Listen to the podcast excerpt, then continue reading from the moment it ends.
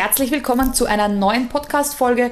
Und diesmal freut es mich ganz besonders, von Mama zu Mama sprechen zu dürfen mit einer Expertin für mehr Produktivität, für mehr Selbstmanagement. Ich freue mich schon auf eine großartige Folge und möchte dich herzlich willkommen heißen, liebe Melanie. Hallo, liebe Anita, vielen Dank, dass ich dabei sein darf.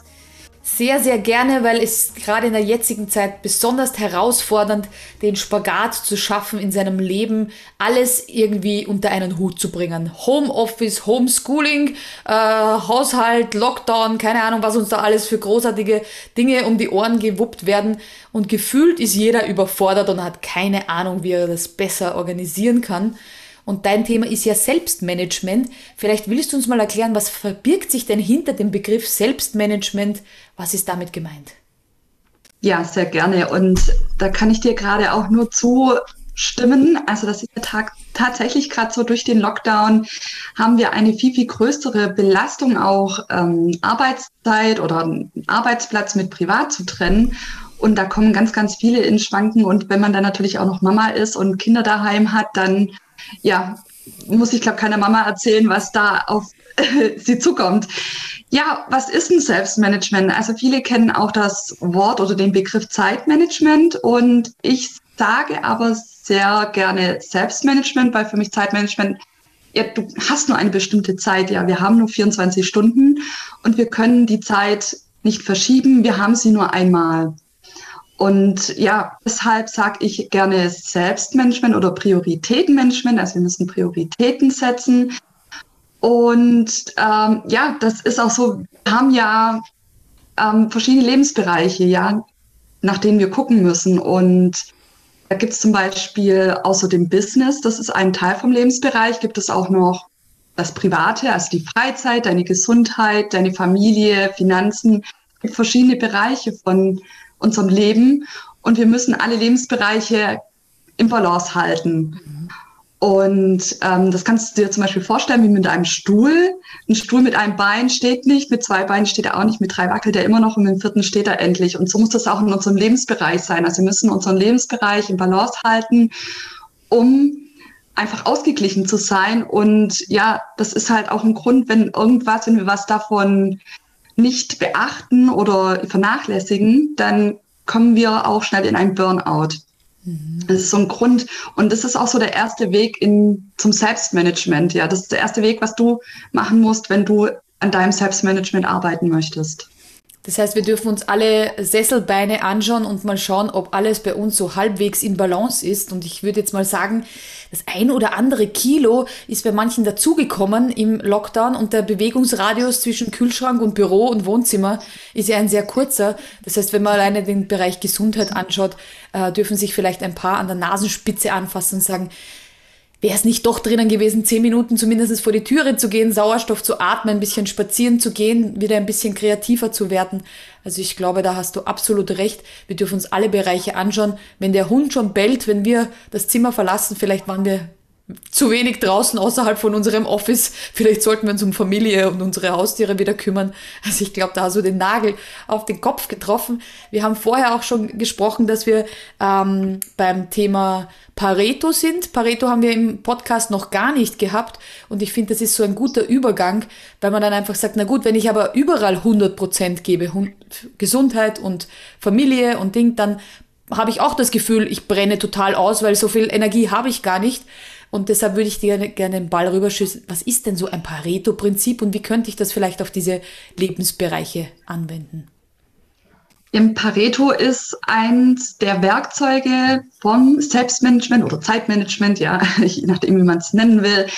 Und ja, das Pareto, das ist ja dieses 80-20-Prinzip, was ja auch der Calvin sehr lebt. Und da geht es einfach darum, dass wir zum Beispiel, wenn du deinen Kleiderschrank anschaust, du hast 20 Prozent der Kleider, die du 80 Prozent anziehst. Und wiederum hast du ähm, ja 20, 80 Prozent der Kleider, die, die nur 20 Prozent angezogen werden, ja. Also die du gar nicht anziehst oder einfach vernachlässigt werden. Und das kannst du einfach auf alles widerspiegeln. Es gibt zum Beispiel 20 Prozent der Aufgaben, die 80 Prozent in deinem Unternehmen Sinn machen oder dich voranbringen, dein Business ähm, voranbringen oder dich auch persönlich voranbringen. Und die anderen 20 Prozent, die müssen, ähm, ja, die, also diese 20 Prozent, die dich nicht weiterbringen, die musst du natürlich herausfinden und das ist auch so eine Sache, die du dann auslagern kannst. Also das sind dann Sachen, die du zum Beispiel, weil mein Thema ja auch so ein bisschen die virtuelle Assistenz ist, ähm, kannst du zum Beispiel an eine virtuelle Assistenz abgeben oder automatisieren. Ja, also das kann man eliminieren aus dem, aus deinem Aufgabenbereich und somit kannst du dir wiederum Zeit schaffen und hast auch wieder mehr Fokus auf deine andere Sachen, die dein Unternehmen zu 80 Prozent voranbringen. Da fällt mir ganz spontan ein, ich lebe das Pareto-Prinzip im Haushalt, ich mache 20 Prozent im Haushalt und es ist 80 Prozent sauber. Reicht ja, genau. vollkommen. 80 Prozent sauber ist so, dass wir uns in unserer Familie wohlfühlen. Ich finde, da gibt es ganz viele, die da so mhm. richtigen Putzfimmel haben und da drin aufgehen. Das habe ich nicht. Ich mache dieses Pareto-Prinzip. Ich 20 Prozent putze, ich 80 Prozent Output. Für die restlichen 20 Prozent habe ich eine Putzfrau. Also ich kann das nur unterstreichen, dass die Dinge, die ich nicht mag, wie zum Beispiel bügeln, das war ja gar nicht. Das sind diese 20 Prozent, die ich da ausgelagert habe und im Business natürlich so Dinge wie Buchhaltung. Das ist für viele nicht die pure Leidenschaft. Das sind so Dinge, die man gerne an jemanden gibt, der mit Zahlen gerne spielt. Das bin ich ja auch nicht. Aber da gebe ich dir absolut recht, dass man das super nutzen kann ähm, und den eigenen Anspruch äh, vielleicht wollen wir noch kurz auf dieses Thema Perfektionismus eingehen, weil das ist ja im Pareto-Prinzip, wenn man immer 100% überall haben möchte, ist man ja fast nie zufrieden, weil die 100 erreicht man ja kaum in einem dieser Lebensbereiche. 100% Gesundheit immer ist genauso schwer zu erreichen wie 100% Fokus aufs Business, wenn das Kind an der Türe klopft. Ähm, deshalb vielleicht wollen wir noch kurz auf den Punkt Perfektion des Perfektionismus eingehen. Ähm, würdest du sagen, dass das bei uns jetzt mehr wird, perfektionistisch zu sein? Was ist dein Gefühl? Und glaubst du, wenn ich das an eine virtuelle Assistentin abgebe, dass uns das manchmal hemmt, weil wir das Gefühl haben, die virtuelle Assistentin kann es nicht so gut wie wir?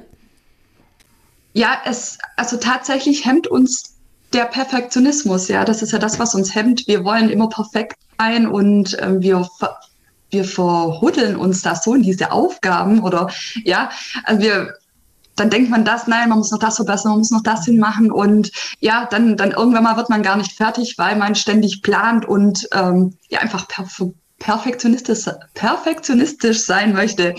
Äh, ja, und ähm, da muss man einfach loslassen, das muss man auch lernen. Also ich habe das auch lernen müssen. Ich war am Anfang auch so, dass ich total drauf äh, geschaut habe, dass alles ich mache. Ich war mit nichts zufrieden. Ich war auch nicht zufrieden, wenn das irgendjemand anders nicht so gemacht hat, wie ich das gemacht habe. Man muss das einfach lernen, mit der Zeit auch loszulassen und auch einfach mal zu vertrauen. Und das ist bei einer virtuellen Assistenz das gleiche Thema. Ich muss ihr auch irgendwo vertrauen können. Ja, ich muss auch meinen Mitarbeitern vertrauen können. Es ist einfach auch so ein bisschen dieses unternehmerische Denken, dass ich sage, okay, ich steuere mein Unternehmen, ich, ich habe den Blick drüber, aber ich vertraue meine Mitarbeiter oder den Freelancern, virtuellen Assistenten, dass die einfach meine Aufgaben so machen und man kann ja auch immer noch mit denen reden und sagen, du, nächstes Mal machst du es doch bitte so und so, ja.